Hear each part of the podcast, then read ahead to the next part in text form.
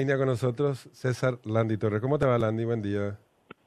Muy buenos días, don Benjamín, y a toda la gran audiencia. Un gusto poder participar con ustedes en su programa.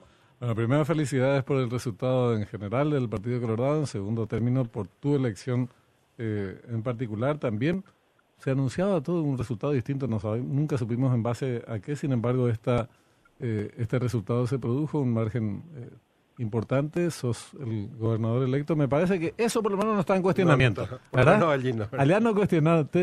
a propósito, te, te, saludaron así, una cuestión ¿Alguien reconoció? ¿Alguien reconoció, te llamaron tus adversarios políticos en las elecciones pasadas?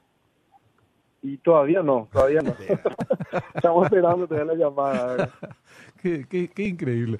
Es una cuestión, te digo, básica, de, educación, política. De educación elemental. Totalmente, totalmente. Pero bien, bueno, nosotros estamos eh, felices por el resultado y a la vez es un gran compromiso estar al frente de la gobernación del Alto Paraná, eh, luego de un trabajo difícil porque ustedes saben bien los resultados de las últimas elecciones municipales en Alto Paraná, las cuatro ciudades cabeceras, donde ah, el partido Colorado no tuvo buenos resultados y tuvimos que remar un poco desde atrás y en mi caso particular por primera vez también un, candidato a gobernador que, no era de la capital departamental, del interior del municipio de Santa Rita. Y bueno, empezamos nosotros de cierta manera a, trabajar, a hablar de las propuestas, de lo que queríamos hacer en los próximos cinco años para el, en el departamento del Alto Paraná y bueno, gracias a Dios los resultados fueron fueron positivos y a partir de ahora trabajar con todos los sectores. Eh, yo soy un convencido de que cuando estamos en función de gobierno tenemos que tener un espíritu aperturista, de dar el, espacio a, todos los sectores que quieran de cierta manera también contribuir en, el desarrollo del departamento del Alto Paraná. Me van a encontrar ahí como un gobernador donde eh, las puertas de la gobernación van a estar abiertas para los 21 concejales departamentales que fueron electos, para los 8 diputados que van a representar a nuestro departamento y, y sentarnos y ponernos de acuerdo, eh, anteponer los intereses hoy en día del, departamento del Alto Paraná por sobre cualquier interés eh, personal o, partidario. Eh, va a ser eh, la línea de trabajo que queremos realizar nosotros los próximos cinco años en, en el departamento del Alto Paraná. César, ¿puedes eh, confirmarnos cuántos diputados de, del total va a representar el partido, van a representar al Alto Paraná, eh, perteneciente al Partido Colorado, digo, y lo mismo para la Junta Departamental?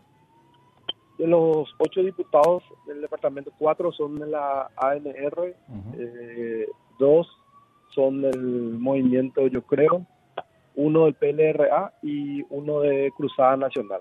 Ajá. En la Junta Departamental de los 21 concejales departamentales, 9 son de la ANR, 5 eh, son del movimiento Yo Creo, 4 del PLRA y 3 de Cruzada Nacional.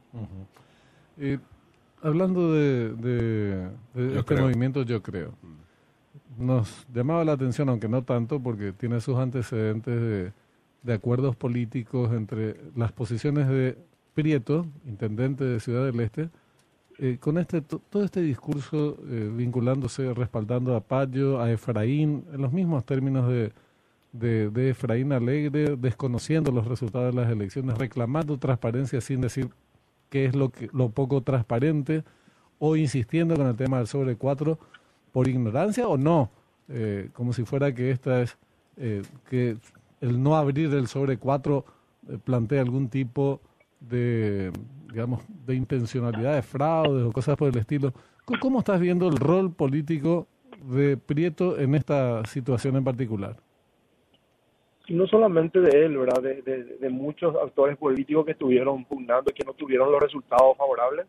Eh, eh, para mí es un acto de, irresponsabilidad porque no, no hay ninguna eh, denuncia clara ellos tuvieron representantes en, las diferentes mesas, estuvieron apoderados y durante todo el proceso electoral no hubo ninguna sola denuncia de algún tipo de irregularidad, ni posterior a eso. Es más, todos sus miembros de mesa firmaron las actas, eso significa que estaban de acuerdo con los resultados eh, en ese momento.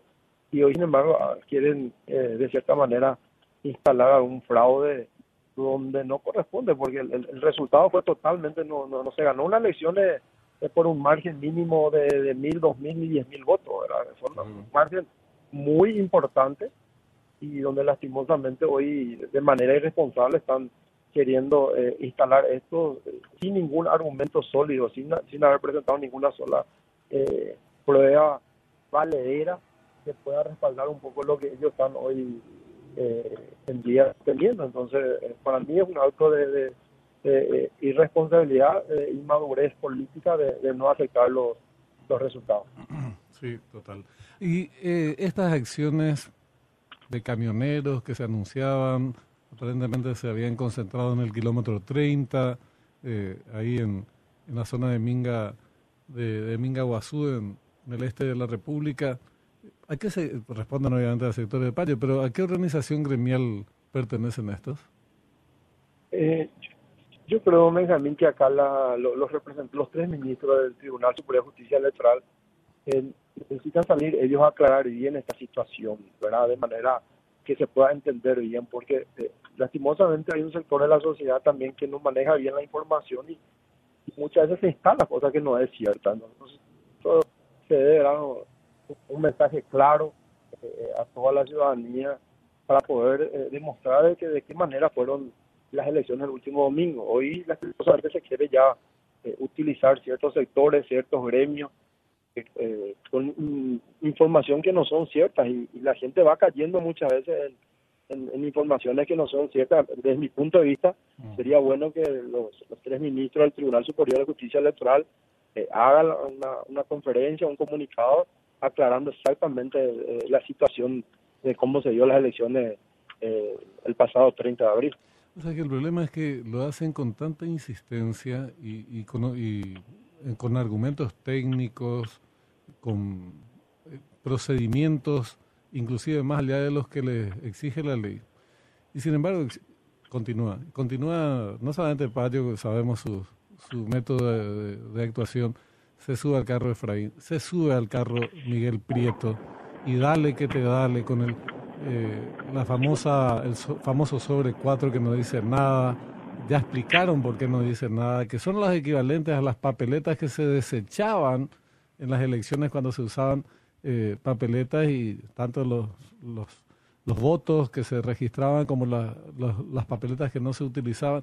Igual insisten, insiste el tipo de opinión fijo. Entonces, evidentemente hay mala fe por parte de los Prieto, de los Efraín y de quienes siguen con esta historia, sin demostrar una sola de las denuncias que o presentaron 12, 12 impugnaciones. 14 dijo recién. 14, de más de 10.000 actas. Eh, actas que fueron computadas de manera provisoria. Sí, eh, totalmente. ¿eh? Qué, qué, cosa. Bueno, vamos a seguir conversando en, ya en cuanto a tus planes en una próxima charla que tengamos, a ver cuáles son las prioridades a ser desarrolladas en un departamento tan importante como Alto Paraná desde la gobernación. Te agradecemos mucho por el tiempo, gobernador. Muchas gracias, por este espacio, por esta oportunidad y a las órdenes siempre aquí desde el departamento del Alto Paraná. Un fuerte abrazo a todos, toda la gran audiencia también. Igualmente, igualmente. César Landi Torres, gobernador electo eh, en Alto Paraná, ya fue intendente. Eh, Santa Rita. De Santa Rita. Es la primera vez que un candidato que no es de la capital departamental se alza con la gobernación. Por los anteriores siempre fueron de Ciudad del Este, digamos. Sí. Desde... ¿Qué más la,